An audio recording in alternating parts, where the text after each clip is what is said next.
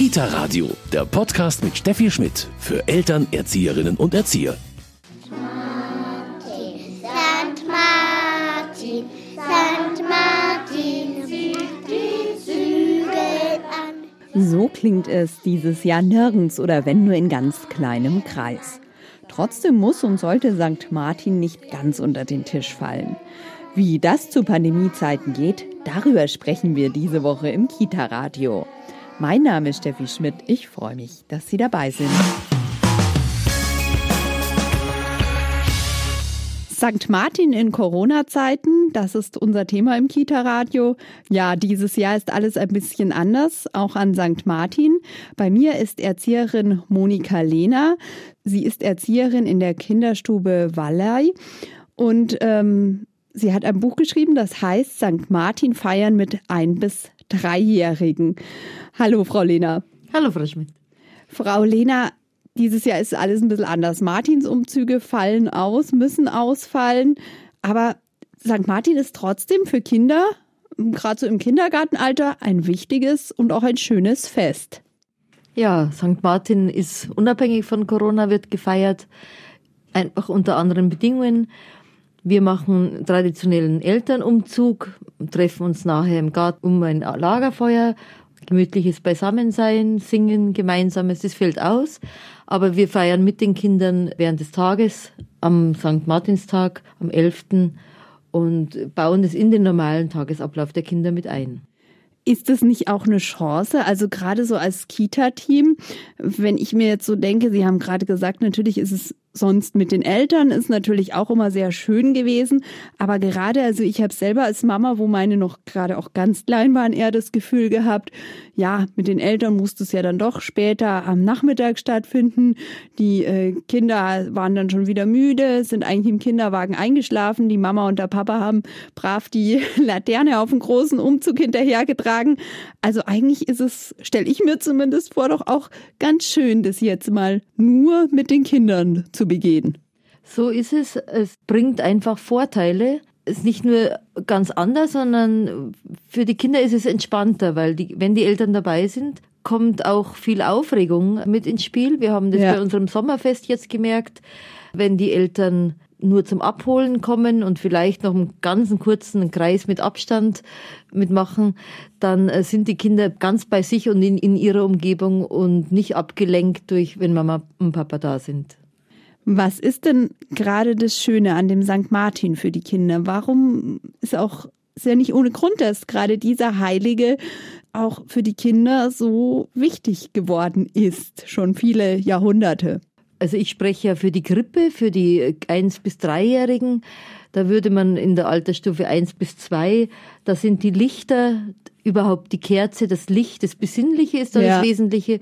Und Richtung dritten Geburtstag oder ab dem dritten Geburtstag, da kommt dann die Geschichte, da kommt dann der Inhalt mit ins Spiel. Vom Licht ausgehend eben das, was der St. Martin gebracht hat, die Hilfe, die Mitmenschlichkeit und damit das Licht. Aber wir kommen in der Grippe vom Licht aus, also von der Laterne eigentlich aus. Einfach ein Lichterfest und dann peu à peu kommen die Inhalte dazu. Jetzt haben Sie schon gesagt, dieses Jahr ähm, machen Sie das nur mit den Kindern sozusagen. Das Licht sprechen Sie gerade an. Das spielt also trotzdem jetzt auch eine große Rolle. Haben Sie auch Laternen gebastelt trotzdem oder wie kommt das Licht zu den Kindern sozusagen?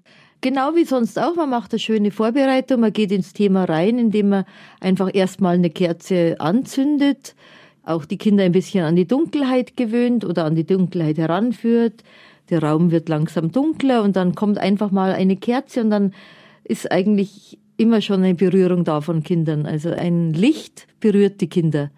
Ein lebendiges Kerzenlicht. Und dann basteln wir Laternen, wie sonst auch. Nur wir gehen halt nicht nach draußen mit den Laternen, sondern wir machen im Gruppenraum einen Kreis und gehen dort rum und singen ein Lied dazu und die Kinder tragen dort ihre Laterne. Also es ist im Grunde sehr innerlich. Jetzt haben Sie gerade schon gesagt, ein lebendes Licht, das ist Ihnen sehr, sehr wichtig auch. Das habe ich in Ihrem Buch auch gesehen, dass es ja. wirklich, wirklich, wirklich ein echtes Licht ist. Ja, es ist mir ganz wichtig, weil ich einfach die Erfahrung gemacht habe, wenn im Geschwisterkinder zum Beispiel aus dem Kindergarten dabei sind bei Laternenumzügen, die wirbeln ihre äh, mit LED-Licht bestückte Laterne wild in der Gegend rum, schmeißen sie rum, legen sie ab. Und unsere kleinen Kinder gehen achtsam und langsam und die verlischt natürlich immer wieder, weil sie auch die Erfahrung erst machen und wir zünden sie immer wieder gerne an und äh, legen einfach Wert drauf auf diesen inneren Wert des Lichts. Also ich kann mich auch erinnern, dass ein einziges Mal eine Laterne ähm, abgebrannt ist von einem Jungen, der, ähm, mein Sohn ist mittlerweile zwölf, der auch in dem Alter in der Gruppe war. Mai, da ist jetzt auch nichts Großes passiert. Man erinnert sich eigentlich heute noch dran, dass das der Tim war, dem damals die Laterne abgebrannt ist. Also meistens entsteht ja nicht gleich der Riesenhausbrand. So ist es, gerade draußen. Drinnen ist es ein bisschen anders, da muss man schon sehr, sehr sorgfältig ja. damit umgehen. Einfach, aber die Sicherheitsmaßnahmen, dass immer Wasser da ist, dass immer, immer jemand mit im Raum ist, Kinder wirklich nie alleine sind mit offenem Feuer und offenem Kerzenlicht, aber diese Sicherheitsbedenken und Maßnahmen sind voll im Hintergrund, das erleben die Kinder nicht. Da sagt man nicht, pass auf, pass auf, sondern da sagt man, schau, wie schön das Licht und müssen wir sorgfältig damit umgehen, dass nicht ausgeht. Also eher in diese Richtung äh, gehen, dass wir das Licht bewahren, als dass wir es fürchten. Jetzt ist es so, ähm, Frau Lehner, dass gerade bei Krippenkindern viele immer denken, hm, weniger ist mehr, brauchen die jetzt auch schon St. Martin? Sie sagen auf jeden Fall. Ja, sie brauchen St. Martin, beziehungsweise sie brauchen einfach ein Fest oder sie lieben ein Fest und sie brauchen die Heranführung an den Inhalt. Sie brauchen nicht den ganzen St. Martin samt Schwert und Ritterrüstung, aber sie brauchen die Idee von St. Martin. Das heißt, diese substanzielle Idee des Helfens und der Mitmenschlichkeit, das können die Kinder sehr gut schon aufnehmen und erleben es auch, sind auch teilweise selber sehr empathisch oder brauchen Hilfe. Also das ist das Wesen von St. Martin und das Teilen ist da natürlich dabei. Teilen als Hilfestellung, aber sie brauchen nicht unbedingt die ganze große Geschichte, die kommt mit dem wachsenden Alter dazu, die Details sozusagen. Das heißt, wie erklären Sie denen erstmal, wenn Sie sagen, nicht die ganze Geschichte, aber trotzdem das Teilen? Haben Sie dann trotzdem ein Bilderbuch, das Sie mit Ihnen anschauen? Erzählen Sie die Geschichte? Wie gehen Sie davor?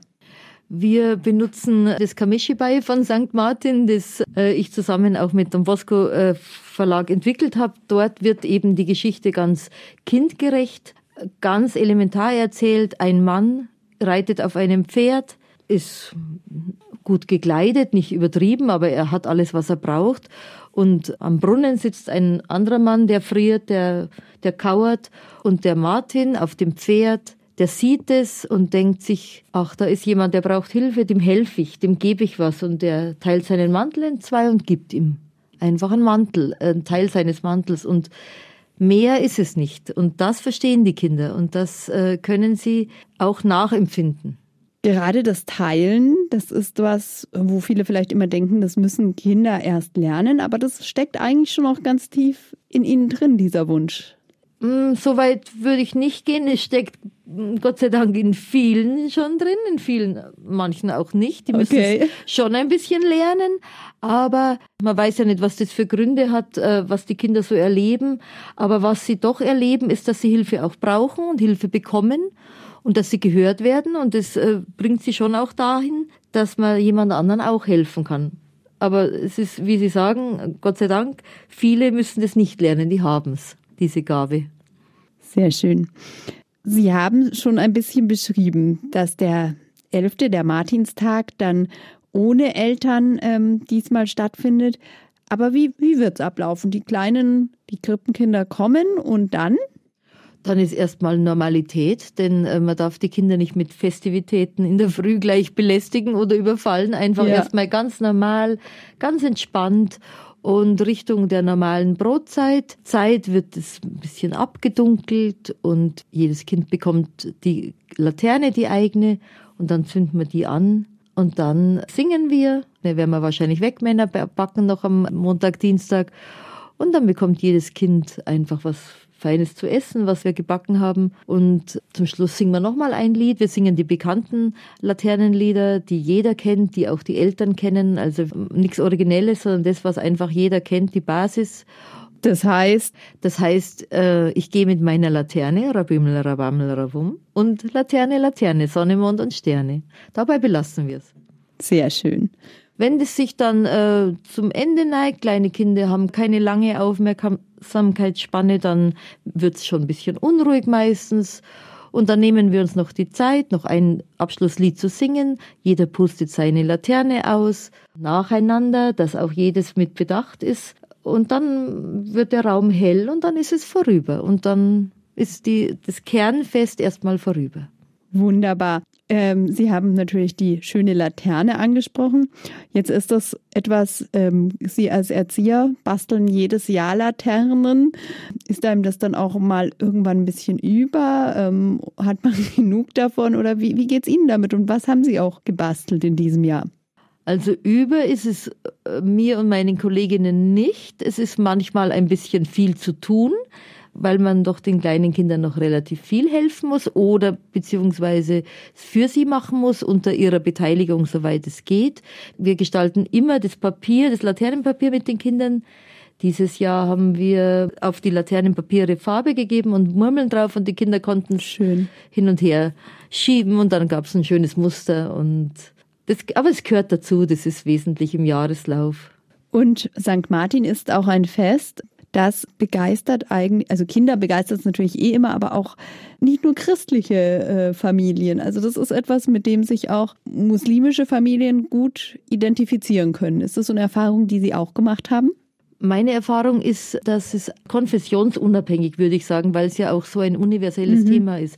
Sowohl das Licht als auch das Helfen. Dazu braucht man eigentlich gar keine große Religion und keine Vorschrift. Das ist menschlich. Drum betrifft es auch alle und drum äh, begegnen diesem Thema auch alle wirklich aufmerksam. Also Sie freuen sich jetzt auf den St. Martinstag, auch in Corona-Zeiten, auch wenn er ein bisschen, bisschen anders ist, aber vielleicht ja besonders eindrucksvoll sogar. Ja, wir lassen uns da nichts wegnehmen. Sehr schön. Ich bedanke mich ganz herzlich bei Monika Lehner, Erzieherin in der Kinderstube Wallei. Und meine Kollegin Caroline Engel, die hat mit Pater Alfons Friedrich gesprochen. Der ist Priester im Pfarrverband München-Heidhausen und da gab es immer ein riesiges Mega-Event zu St. Martin. Das muss natürlich ausfallen, aber sie hat sich erstmal erklären lassen, wie sah das denn in normalen Jahren aus? Ja, da komme ich natürlich gleich ins Schwärmen. Es ist einfach eine wunderbare Veranstaltung gewesen, die ganzen letzten ja, 20 Jahre. St. Martin ist einfach, wie sagt man heute so schön, ein Mega-Event hier für uns in der Pfarrei und dem Pfarrverband Heidhausen. Das beginnt am späten Nachmittag, so um halb sechs. Da kommen also wirklich zig Hunderte von Menschen. Letztes Jahr waren es ungefähr 1500.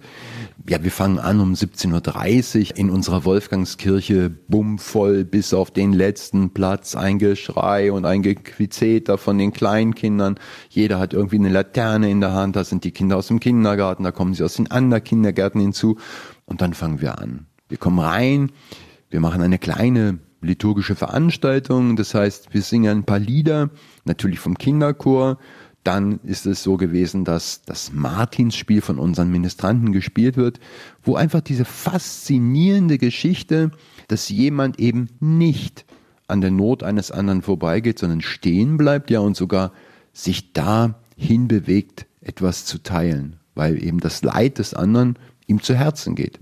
Dann geht es weiter mit zwei, drei Liedchen. Wir beten das Vater unser, es gibt den Segen und dann zack hinaus auf die Straßen.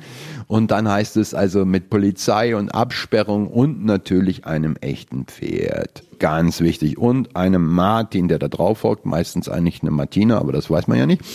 Und dann reiten wir und marschieren in einer Prozession ja durch dieses Heidhausen. Und das Faszinierende ist, die Leute stehen an den Seiten, die schauen dazu und sind begeistert und sie spüren, ja, das ist was Besonderes. Und viele Leute sagen hinterher, da merke ich dann immer, dass es euch als Kirche noch gibt. Was natürlich ein schönes, schönes Signal ist, dass man da auch bemerkt wird als Kirche. Ja, leider, dieses Jahr sieht die Situation ein bisschen anders aus. Was ist dieses Jahr geplant hier in der Pfarrei oder auch in der Casa Don Bosco, die ja eigentlich zur Pfarrei auch ein bisschen dazugehört? Ja, das ist wirklich ein ganz schwieriges Thema, weil wir natürlich von Tag zu Tag entscheiden müssen aufgrund der Hygiene- und Abstandsregeln, was überhaupt Sinn macht und notwendig möglich wäre. Und so wie es jetzt ausschaut, ist natürlich auch alles, was in eine kulturelle Veranstaltung geht, durch den neuen Lockdown abgesagt. Und wir können also nur kleine liturgische Veranstaltungen machen und wir werden versuchen und wir hoffen, dass es klappen wird, dass wir zumindest für die Kinder bei uns äh, in der Casa Don Bosco eine Martinsandacht gestalten werden, einen Gottesdienst, wo wir auch auf diese bekannten Elemente zurückgreifen. Aber wie gesagt, keiner weiß es genau, wie es gehen wird. Und wir müssen wirklich von Tag zu Tag hier abwarten und die Entscheidung dann relativ spontan treffen. Das heißt, man ist im Grunde genommen dieses Jahr gezwungen, es sehr, sehr runterzufahren. Kann das nicht auch eine Chance sein? Weil wenn ich mich selber an meine Zeit mit den Kindern beim Martinsumzug erinnere, es ist, wie Sie beschrieben haben, ein unheimlicher Trubel. Es ist natürlich ein, ein schöner Event, wie man sagt. Das Pferd war enorm wichtig, aber es geht ja vielleicht um ein bisschen mehr als nur um das Pferd. Ja, ich glaube, das ist überhaupt die Chance jetzt in dieser Zeit. Also durch die Reduktion könnte eine neue Konzentration entstehen auf das, was vielleicht der Inhalt des Festes ist. Und deswegen muss ich nicht irgendwelche schweren Stoffe vermitteln, sondern ich glaube, gerade mit den Kindern sich über dieses Thema zu unterhalten, daheim oder auch in der Kindergartengruppe, einfach auch spielerisch zu erschließen, was heißt es denn zu teilen? Ne? Ich habe etwas, was ich dir gebe und bin trotzdem nicht ohne. Also teilen heißt ja nicht alles weggeben, sondern miteinander neu organisieren. Und ich glaube, das sind so Dinge, die kann ich heute Kindern gut vermitteln und die kann ich auch gerade an so einem Tag ganz bewusst in den Vordergrund stellen. Also diese Reduktion, unter der wir, glaube ich, alle leiden, das ist ganz klar, könnte zu einem neuen Bewusstsein führen, dass man sich ja sozusagen dieser Ebene hinter der Vordergründigkeit es geht ums Pferd. Ne? Nein, es geht um mehr. Und genau das könnten wir vielleicht dieses Jahr anders herausarbeiten. Und das geht ja manchmal in ganz kleinem Rahmen vielleicht sogar besser. Also ich glaube, wir haben ganz einfache Elemente, die wir uns wieder neu bewusst machen müssen und die wir in den Vordergrund rücken müssen. Stell doch einfach ein schönes Laternenlicht in dein Fenster. Ja, dann fragt das Kind automatisch, Mama, warum steht das da? Ne? Oder Papa, warum machen wir eigentlich keinen Umzug? Ja, dann kann ich sagen, es geht dies ja nicht. Aber was heißt denn dieses Licht? Wir stellen ein Licht an einen Ort, wo wir damit sichtbar werden und wir geben das Signal, wir vergessen die anderen nicht. Wir teilen dieses Licht mit euch. Also ich glaube, es gibt ganz viele Möglichkeiten und ich würde mir wünschen, dass das in vielen Familien einfach stattfindet, dass man dieses, dieses wichtige Fest der gelebten Solidarität einfach ja vielleicht neu belebt. Pater Friedrich, ich glaube, wir können da alle was mitnehmen, wie wir in diesem Jahr auch unter Corona-Bedingungen das Martinsfest vielleicht ein bisschen anders, aber nicht weniger wertvoll gestalten können. Ich bedanke mich ganz herzlich bei meiner Kollegin Caroline Engel und natürlich auch bei Pater Alfons Friedrich für diesen Einblick und Ausblick und die Anregungen, wie wir vielleicht in diesem Jahr St. Martin nicht ganz vergessen, aber doch ein bisschen anders begehen können. Der St. Martin war ein ganz lieber Mann. Von dem können wir viel lernen. Dass es immer wichtig ist zu teilen, weil die anderen wollen auch was. Und damit ist der St. Martin ein Heiliger, der auch in diesem Jahr nicht fehlen darf. Und hier bekommen Sie noch den passenden Medientipp. Kita Radio, Medientipp.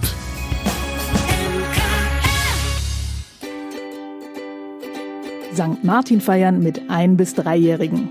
Feste feiern mit Kindern unter drei Jahren, das bedarf besonderer Umsicht und Vorbereitung. Denn viele Kinder kommen das erste Mal in ihrem Leben mit Figuren wie dem heiligen Nikolaus und St. Martin oder mit den Bräuchen der Advents- und Weihnachtszeit in Berührung. Diese neue Don Bosco-Reihe zeigt ErzieherInnen und Eltern-Kind-GruppenleiterInnen, wie sich die Feste und Bräuche so vorbereiten und gestalten lassen, dass sich die unter Dreijährigen dem jeweiligen Kerngedanken annähern können. Dazu bietet jeder Band einfache Angebote, Spiele, Lieder, Geschichten und Dekomöglichkeiten. Außerdem gibt es Tipps für die Elternarbeit und konkrete Bausteine zur Gestaltung des Feiertags. St. Martin feiern mit ein- bis dreijährigen ist bei Don Bosco Medien erschienen und kostet 16 Euro. Das war's schon wieder mit dem Kita-Radio für heute. Wir haben heute gesprochen über St. Martin in der Pandemiezeit. Mein Name ist Steffi Schmidt. Schön, dass Sie dabei waren.